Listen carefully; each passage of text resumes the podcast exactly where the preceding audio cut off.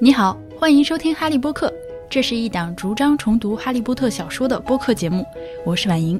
本节目的公众号名称是哈利波特，我完全依靠大家的赞助生活。如果愿意且有能力的话，你可以在微信公众号中打赏。海外的听众也可以通过 PayPal 赞助，支持我把节目做下去。今天我们来说第五章 Diagon Alley 对角巷。在这一章中，魔法世界终于正面出现了。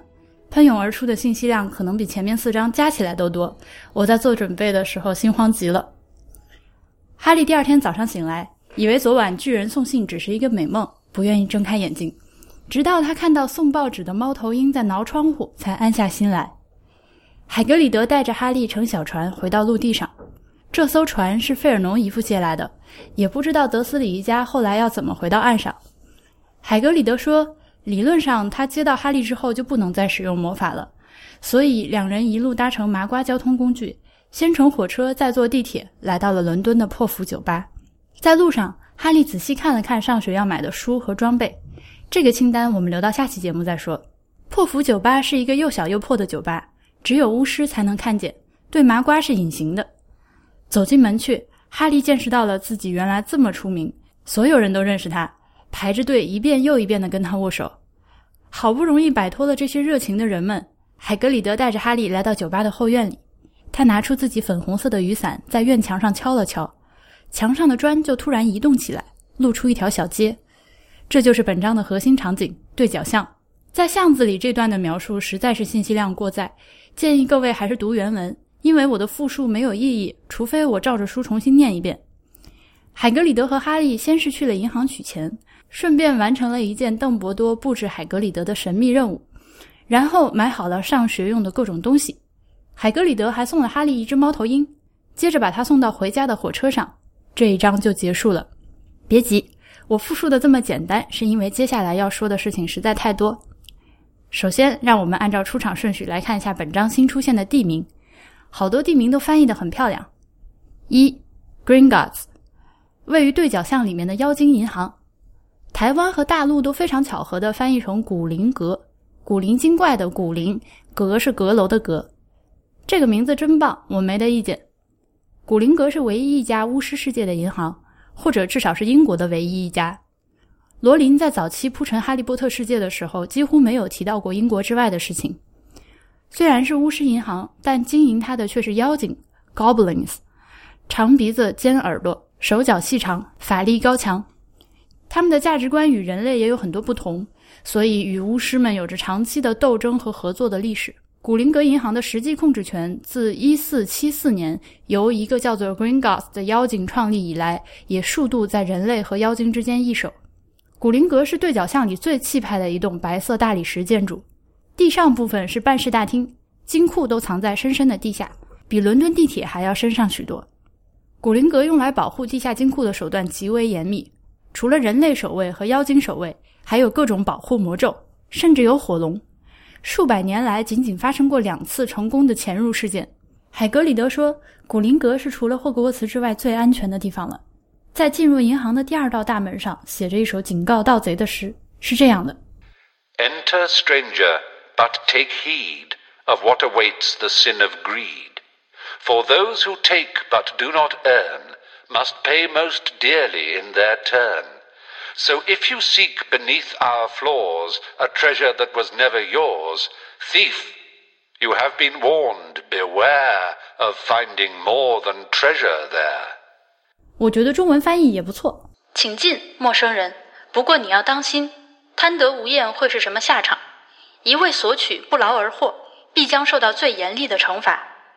如果你想从我们的地下金库取走一份从来不属于你的财富，窃贼啊！你已经受到警告，当心招来的不是宝藏，而是恶报。罗琳在一本《哈利波特》周边图书中的序言里引用了自己写的这首诗，警告那些正在读盗版书的人。古灵阁里面有着数量有限的私人金库，只有历史悠久的纯血统巫师家族才可能拥有。在本章中，我们见到了六百八十七号金库，这是波特家的，还有属于尼古拉·弗拉梅勒的七百一十三号金库。二，The Leaky Cauldron，破釜酒吧，这个名字也特别好。Leaky 就是漏水的、破掉的 cauldron 是西方的巫师用来熬制魔药的时候常用的一种锅的形状，一般翻译成干锅。它其实有点像我们煮粥用的或者煮汤用的大砂锅，是一个球形的锅体。破釜酒吧位于伦敦的查林十字街上，除了作为一个酒吧，它还有几间客房。这里更加为人所知的属性，恐怕是对角巷的入口。这酒吧从16世纪就存在了，远远早于查林十字街的规划。实际上，它最初的地址是对角巷一号。一开始，麻瓜们也能看到这间酒吧，只不过麻瓜们在这里不太受欢迎。但是在一六九二年国际巫师联合会保密法生效之后，破釜酒吧就被施了各种魔法隐藏起来。十九世纪末，麻瓜们规划茶林十字街的时候，原本是要将整个破釜酒吧的所在地夷为平地的。当时的魔法部长 Ferris Spavin 发表演说，说这次酒吧恐怕保不住了。但是英国的巫师们不能接受这样一个充满了历史的酒吧就这样被毁掉。他们背着魔法部，对当时负责城市规划的麻瓜们施了大量的记忆篡改魔咒，使他们稀里糊涂地修改了规划，避开了破釜酒吧。传说直到今天，负责这一块的麻瓜城市规划负责人都持续的处于夺魂咒 （Imperious Curse） 的控制之下。酒吧后院就是对角巷的出入口，无人通过的时候，后院墙不过是一面砖墙。需要通行时，巫师拿出魔杖，在特定的一块砖墙上敲一下，砖块就迅速的自动挪动起来，变出一扇拱门。三，Diagon Alley 对角巷，台湾译作斜角巷。显然，翻译们都领会到了这个巷子的名字是 diagonally 这个词的谐音，就是对角的、斜角的。这是一条隐藏起来的街巷。当然，如果有巫师朋友们领路，麻瓜也是可以进去的。破釜酒吧、对角巷和其他一些巫师们活动的地点都是实体存在的，不是平行宇宙，只是通过了隐藏、保密、驱逐或者是空间扭曲类的魔咒，才使他们不被麻瓜发现。四，Ilops Owl Emporium，目前中文翻译成伊拉猫头鹰商店。除了 Ilops 这个音译不太准之外，没什么问题。音译的问题在当初翻译的时候是无解的，毕竟英语不是一个读法和写法一致的语言。巫师们送信用的是猫头鹰，实际上他们还有很多其他更加便捷的即时通讯方式。猫头鹰只不过是门槛最低的一种，不需要送信人主动施展什么有难度的魔法，小孩子也可以用。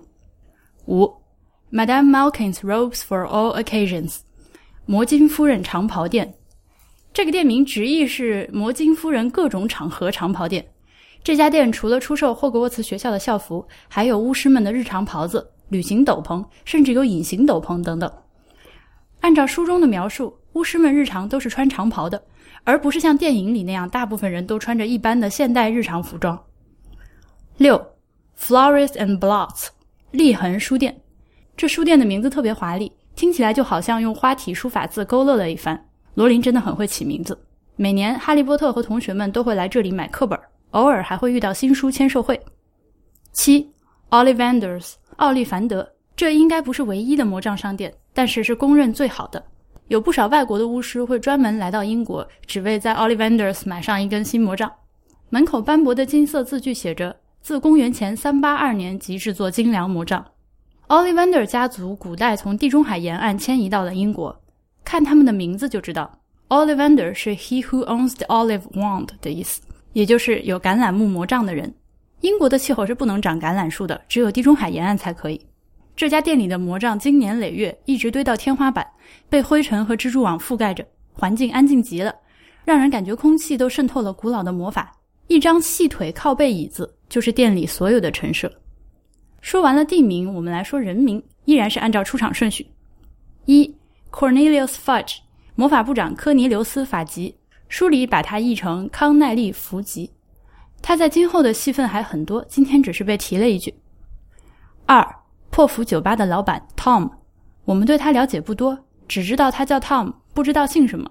Tom 年纪很大了，知道他年纪很大是因为在后来一本书中有一段1938年的闪回情节，在那个片段中，邓伯多向11岁的伏地魔提起过破釜酒吧的老板 Tom，说明在1938年他就已经至少是个成年人了。三 Doris Crockford。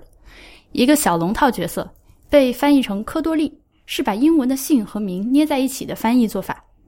四，Professor Quirrell，全名叫做 Quirinus Quirrell，奎里纳斯·奎若，一个刚刚从阿尔巴尼亚回国的年轻人。开学之后，他即将在霍格沃茨魔法学校担任黑魔法防御术老师的职位。他说话口吃，举止显得极为小心紧张。他的名字 Quirinus 来自罗马神话中的 Janus Quirinus，这个神仙掌管开始和变化，有两张脸，一张脸向前看向未来，一张脸向后看向过去。他的姓氏 Quirrel 是一个发音上的游戏，让人想到松鼠 Squirrel，又让人想到颤抖 Quiver。与他整个人的形象十分贴切。如果你是一个熟悉古代欧洲神话的人，看《哈利波特》其实很多时候都可以仅仅通过一个名字遭到剧透。在奎若教授的这一次短暂的出场中，他结结巴巴地介绍了自己，说自己是来对角巷买一本关于吸血鬼的新书的。最重要的一点是他拉起了哈利的手，请记住这个情节。五，Grip Hook，拉环，他是一个在古灵阁工作的妖精。也不知道拉环是他的真名还是外号。拉环驾驶着小矿车，带领海格里德和哈利去了两个金库。哈利波特里面没有指环王世界里的矮人这个种族。矮人有很多技能，比如高超的金属冶炼技术，还有开采贵重宝石，并利用地下矿井修建复杂的建筑结构之类。这些技能在哈利波特里面都被赋予到了妖精身上。拉环是一个很久很久之后我们还会见到的妖精，也请你记住它。六。Madame Mokin，摩金夫人，服装店老板，胖胖的，待人和蔼可亲。他的生意应该做的还挺大，在巴黎和巫师小镇 Hogsmeade 都有分店。世界杯上他还斥巨资打了广告。七，Draco Malfoy，这个名字台湾翻译很搞笑，叫做拽哥马粪，大陆翻成德拉科马尔福。后来 Draco 在介绍自己的时候，Ron Weasley 听他报出名号就没忍住笑出了声。所以台湾翻译成拽哥，或许是在刻意追求一个搞笑的名字吧。但我个人理解，这个名字的笑点不是因为听起来傻，而是因为听起来装腔作势。所以容我大胆的把它翻译成追寇卯佛一，宜将胜勇追穷寇的追寇。尤其是追寇的父亲，其实就是一个伏地魔倒台之后应当被追而没有被追的穷寇。卯佛一就是一个单纯的音译了，我觉得比马尔福这个发音准确的多。Draco 的名字其实首先是一个星座的名字，也就是天龙座。用星座来给孩子命名，我们在第一集节目里面其实提到过另外一个家族，不知道你有没有想起来？所以我们或许也可以把它的名字意译成为天龙。除了表示天龙座，Draco 这个词还是龙的意思。当然了，西方传说里面的龙非常的复杂，我在这里非常非常简略的介绍一下：Dragon 是最强大的喷火龙。它的形态是有四条腿加两只翅膀，Drake 是四条腿没有翅膀，Wyvern W Y V E R N 两条后腿，前肢和翅膀融为一体。各位可以参考《权力的游戏》里那种生物，就是一个典型的 Wyvern 的造型。Worm W Y R M 是最接近中国龙造型的一种龙，长长的一条，没有翅膀。这个 worm 也就是英文的 worm，呃，首字母 W 发成 V 是因为它是一个来源于德语的词，指的是巨大的蛇，对应成中文某些方言管蛇，我们也会叫长虫。Draco 的名字是个拉丁语词汇，它在我上述的四种龙中间对应的是最后一种 worm，也就是长长一条没有翅膀的，长得像大蛇一样的那种龙。Malfoy 这个姓实在是非常明显的坏人才会起的名字，它其实是两个法语词连在一起，Malfoy。mal 是坏的、病的、恶的，比如恶之华就是 le fleur du mal。神奇动物在哪里？第二部里面那个变蛇的女人是一个 maledictus，也就是被施了恶咒的人。foi 是信仰、信用。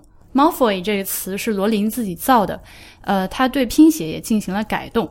法语里面的那个 f o 是 f o i，但是 Malfoy 的拼法是 m a l f o y。实际上讲法语的时候，因为 f o 是一个阴性的名词，呃，是不会有人说 m a l f o 这样连在一起讲的。它前面这个形容词需要相应的变成阴性的 m o v a i s 呃，所以说一个人心眼很坏、不忠诚、背信弃义，就会说 quelqu'un at m o v a i s foi。Draco 在魔晶夫人长袍店里面偶遇哈利，当时还不知道他是谁，两个人闲聊起来，他就问哈利姓什么，这在日常英语里是很少见的。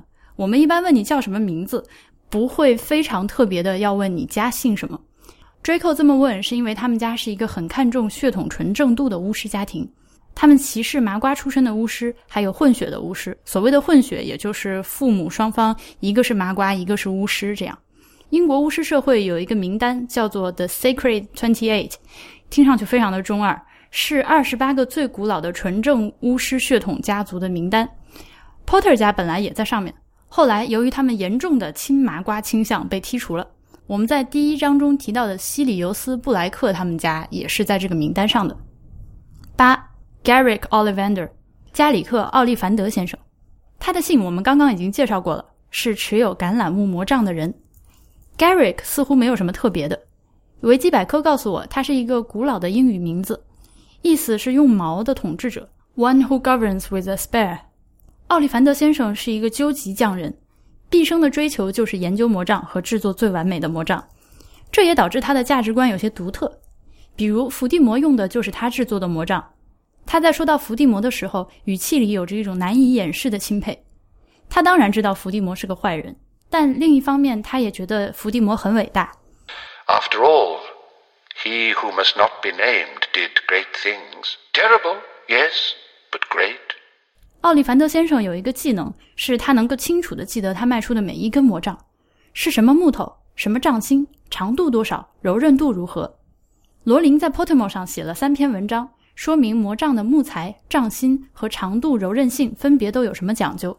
我很想全文翻译出来，但可惜我无权翻译，请大家自己去看吧。概括来说，只有一些特定种类的优质树木中的极少数植株才适合制作魔杖，就像极少数人天生才带有魔法一样。不同的木材制作出来的魔杖也有着不同的特性，有些刚毅不折，适合性格刚猛的巫师作战使用；有些则柔韧有度。适合机敏灵活的巫师施变形咒语。魔杖不是一根实心的木棍儿，它的中心有一根杖芯，通常取自某种强大的魔法生物。奥利凡德先生最常用的有三种：独角兽的尾巴毛、火龙的心剑，还有凤凰的尾羽。这三种动物性格不同，用它们制作出的魔杖也性格不同。再搭配各种木材，就生出无穷无尽的变化。在 Garrick Ollivander 之前。人们会使用其他魔法生物的身体部分来制作杖芯，但奥利 n d e r 认为上述三种是最强大、最稳定的杖芯原料，所以他已经基本放弃了使用其他材料做杖芯。魔杖通常的长度在九到十四英寸之间，大概是二十三厘米到三十六厘米之间。一般来说，长的魔杖会选中那些个子比较高，或是有着强大的人格，或者施咒手法更加华丽的巫师。